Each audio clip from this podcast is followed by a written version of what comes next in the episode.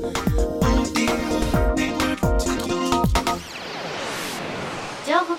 ーディオニュース。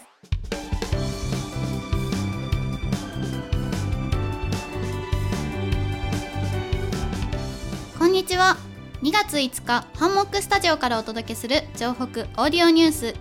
ナビゲーターのあやとコメンテーターのりんたろうでお届けします。よろしくお願いします今週も気になるニュースそして城北地区のニュースをお届けしたいと思います。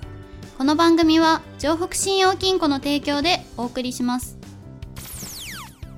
それでは今週のニュースを紹介していきたいと思います。緊急事態宣言3月7日まで延長決定。政府は2日11の都府県を対象にした緊急事態宣言について栃木県のみを解除し東京大阪など10の都府県については来月7日まで延長することを正式に決定しました。西村経済再生担当大臣は栃木県を解除することに対して新規感染者数の減少や医療提供体制の状況が改善していることを挙げ対策を段階的に緩和していく考えを示しています。一方東京大阪などの10都府県では1ヶ月延長するとしき続き午後8時までの営業時間短縮や不要不急の外出を控えるよう要請するとのことです。専門家によりますと感染者数の減少が入院される患者さんや重症の方の減少につながるにはまだ一定の時間が必要で現状では依然として保健所や医療機関が逼迫した状況にあるのは確かだということですがそうした点からも今回の延長はやむを得ないんでしょうか。そうですね先月下旬頃から濃厚接触者を特定する基準が変わって感染者数も数字としては徐々に減ってきてはいますが気は抜けませんね。菅総理大臣は緊急事態宣言が解除となる条件としてステージ4からの脱却。東京都の1日あたりの新規感染者数が500人。大阪では300人を下回ることが目安だと例示をしましたが一方であと1ヶ月時短営業が継続されるとなると飲食店などの経営にさらに大きな影響が出てしまいそうですよね。うん本当にそうですね。そして新たな保証なども特にないのでその点でも心配です。感染症対策に対してもいつまで行えばいいんだろう。私はこんなに意識しているのにソーシャルディスタンスを守れない人マスクをせずに道を歩く人がなぜいるんだろうと苦しい気持ちになってしまうこともあるかと思います。他の人がやっているから自分はしなくても大丈夫ではなくて国民一人一人が気をつけていかないと意味がありませんよね。もう一度新しい生活を見直していきたいです。続いてのニュースはこちら。帝国ホテル客室をサービス付きアパートに転換。帝国ホテルは1日新規事業としてホテル内サービスアパートメントを開始すると発表しました。間は3月15日から7月15日までの4ヶ月間。予約受付は1日から開始しておりすでに1ヶ月以上の滞在を中心に予約が埋まってきているとのことです。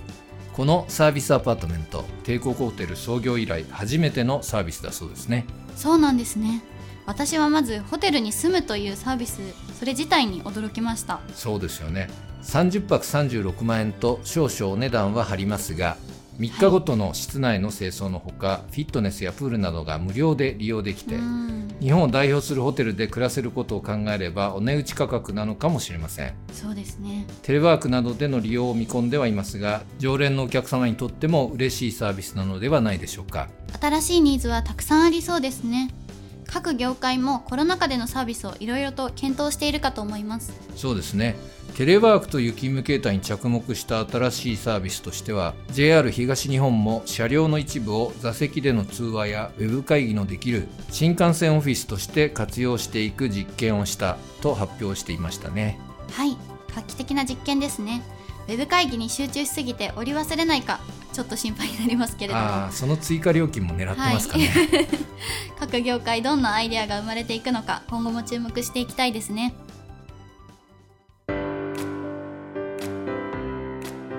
長くて暗いトンネルに迷い込んでしまったような毎日。いつ終わるのかわからない先の見えない日々に不安が募りますよね。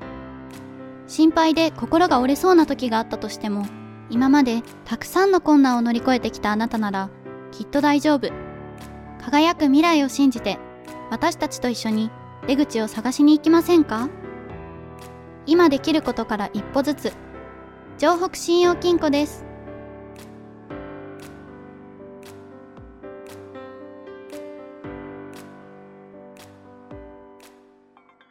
それでは城北地区のニュースです。東京北区観光協会が作成した渋沢くんをデザインした北区コミュニティバス。また東京唯一の路面電車桜トラムも渋沢をデザインが登場しました。北区がだんだん渋沢で染まってきましたね。そうですね。大河ドラマ「晴天をつけ」も放送開始まであと2週間となりました、はい、城北オーディオニュースでも何回も取り上げてきましたがこの北区の渋沢プロジェクト今後の展開がとても楽しみです、はい、たくさんの方に渋沢栄一をそして北区を知っていただける貴重な機会だと思います。地域一体となってこれからも渋沢栄一ゆかりの町北区を盛り上げていきましょう。ここで城北信用金庫からのお知らせです。城北信用金庫は昨年12月令和2年度消費者志向経営優良事例表彰において消費者庁長官表彰を受賞しました。この賞は消費者志向自主宣言を公表しその宣言に基づく優れた取り組みを行っている企業を表彰するものです。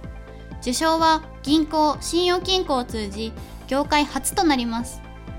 当金庫は高齢化が進む地域社会において日頃からお客様とのコミュニケーションを深め商品サービスのご提供を通じて得られるご意見を業務運営に生かすことによって皆様のニーズにより的確にお答えしてまいりたいと考えております。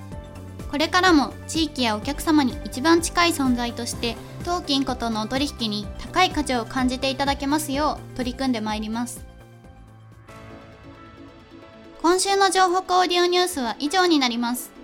先日2月2日は節分の日でしたね。例年2月3日に行われていますが今年は明治30年以来124年ぶりに2月2日になったそうですよ。124年ぶりなんですね。はい節分って2月3日と記憶されている方も多いと思いますが、うん、まあ、実際には節分は暦の立春の前日と定められているようで今年の立春が2月3日だったので、はい、節分が2日となったということですが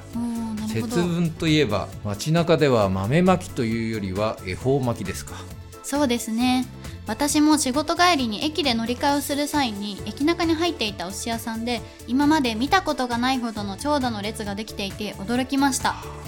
そこで少し調べてみたら今年は恵方巻きの売れ行きが好調という記事が出ていました。そうなんですね。はい。大手スーパーのイオンを運営するイオンリテールでは恵方巻きの事前予約で1人当たりの購入額が前年比1割ほど伸びたほか全体でも売上高が2割増えてネットでの予約は約2倍になったそうです。一番人気の商品が税抜き1380円の商品で1000円以上が一番になったのは初めてということでした。コロナ禍で外出ができないということでその分のお金をテイクアウトに回して少しでも季節感やイベントを楽しもうということなんでしょうかね。そうですね旅行へ行ったりすることは難しいですがこうした四季に応じて自宅で楽しめるイベントもいいですよね。そうですね。日常のちょっとした楽しみをうまく見つけながら過ごしていきましょう。はい。番組の感想やラジオの前のあなたが取り上げてほしいニュースなどさまざまなご意見を募集しています。宛先は ant ハンモック東京。ハンモックはアルファベットで HANDMOCK です詳しくは番組ホームページをご覧ください。たくさんのお便りをお待ちしております。それでは良い1週間をお過ごしください。お相手はあやとりんたろうでお送りいたしました。